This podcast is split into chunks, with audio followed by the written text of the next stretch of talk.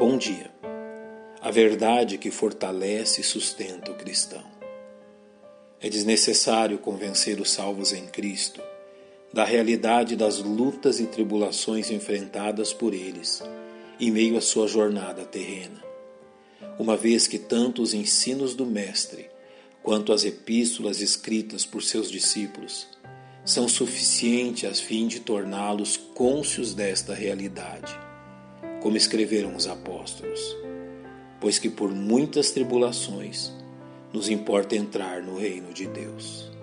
Cônscios deste fato, encontram salvos um precioso encorajamento na epístola de Paulo aos Filipenses, ao lerem a palavra dirigida àqueles irmãos, em meio a circunstâncias muito próximas daquelas enfrentadas pelos salvos hoje, quando o apóstolo os encoraja ao dizer: tendo por certo isto mesmo, que aquele que em vós começou a boa obra, a aperfeiçoará até o dia de Jesus Cristo.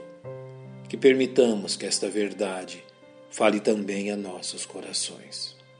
Primeiramente, reconheçamos que o intento de Paulo em fortalecer os cristãos filipenses parte do fato que o próprio Deus estava realizando uma boa obra na vida daquela igreja revelada em muitas ações em prol daqueles crentes. Nos basta reconhecer a forma como Paulo for enviado a Filipos, após ser impedido por duas vezes pelo Espírito Santo de pregar na Ásia. Sendo divinamente orientado a respeito da vontade de Deus em uma visão à noite, como nos é retratado no livro de Atos. E Paulo teve de noite uma visão em que se apresentou um homem da Macedônia e lhe rogou, dizendo: Passa a Macedônia e ajuda-nos. É também relevante o fato que, ao chegar a Filipos, Paulo encontrou Lídia junto a outras mulheres em uma reunião de oração à beira de um rio, operando Deus em seu favor, como nos é revelado em Atos. E o Senhor lhe abriu o coração para que estivesse atenta ao que Paulo dizia. Ao dizer aos salvos em Filipos que o próprio Deus estava realizando uma obra em meio a eles, Paulo os encoraja a confiarem no poder do Senhor. Da mesma forma, Paulo encoraja aqueles crentes dizendo-lhes que aquilo que Deus estava realizando entre eles era uma boa obra, ou seja, algo que redundaria no bem de todos eles. É importante reconhecermos que tanto o apóstolo Paulo como os filipenses viviam tempos difíceis no período em que esta epístola foi escrita. Uma vez que o apóstolo se encontrava preso em Roma e que a perseguição aos cristãos por parte do império começava a volumar-se. Ao referir-se à ação de Deus como uma boa obra, Paulo procura ressaltar o resultado final que eles obteriam por meio daquilo que Deus estava realizando entre eles.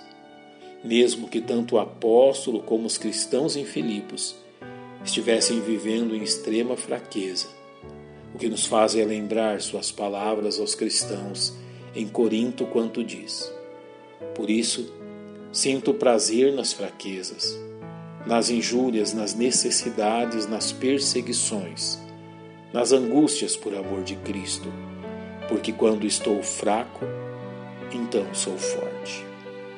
Finalmente, o argumento usado pelo apóstolo Paulo revela o propósito desta obra que Deus estava realizando em meio aos filipenses, ao dizer que ele aperfeiçoará até o dia de Jesus Cristo.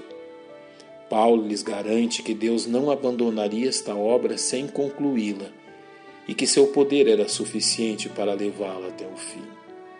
De certa forma, o apóstolo está lhes exortando com a mesma verdade expressa aos salvos em Roma, quando lhes disse: E sabemos que todas as coisas contribuem juntamente para o bem daqueles que amam a Deus, daqueles que são chamados, segundo o seu propósito.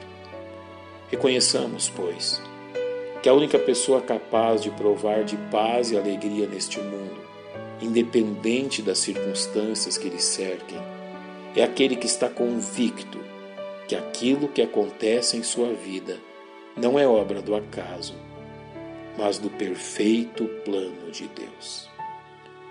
Pai, nós te exaltamos pela tua instrução e confiamos no Senhor quanto ao nosso viver. Em nome de Cristo te agradecemos. Amém. Que Deus vos abençoe.